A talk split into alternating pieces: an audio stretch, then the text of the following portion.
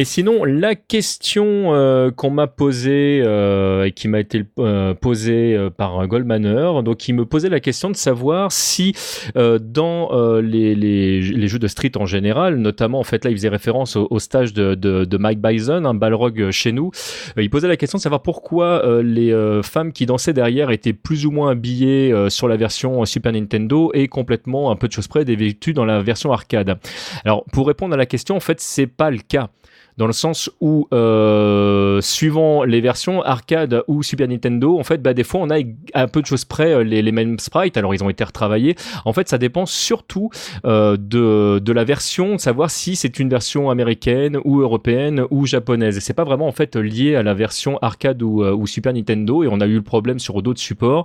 La question qui était posée derrière, c'était est-ce que Nintendo a mis un coup de pression à Capcom? Non. En fait, les coups de pression, Capcom se les met euh, tout seul comme des grands entre euh, Capcom USA et Capcom Japon et ils ont euh, rarement le, même point de vue. Et je vais euh, revenir avec un, truc dont on avait déjà parlé il y a, quelques années. Je vais vous parler de, Poison très rapidement pour vous dire que il y a une légende urbaine qui dit que c'est parce que Nintendo a mis pression sur Capcom que on a dit que Poison était un homme. C'est absolument pas le cas. Le personnage a été créé comme tel. Euh, dès le départ, en fait, le, le personnage a été créé comme, comme un homme qui s'habille en femme. D'ailleurs, Roxy, sa partenaire, est une femme. Et euh, ça, c'est toujours le cas aujourd'hui. Il n'y a, a pas de, de discussion là-dessus. Et donc, les deux personnages étaient sur la version arcade. Par contre, dans tous les cas de figure, Nintendo ne l'a pas accepté. Et donc, dans les versions américaines et européennes de Final Fight, eh ben, les deux personnages ont été remplacés par Billy et Sid, qui sont euh, deux hommes.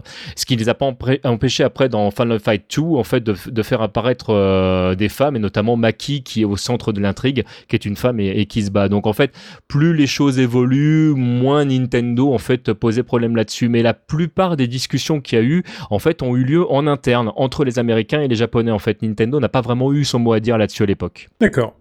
C'est une belle anecdote. Merci TMDJC. mais avec plaisir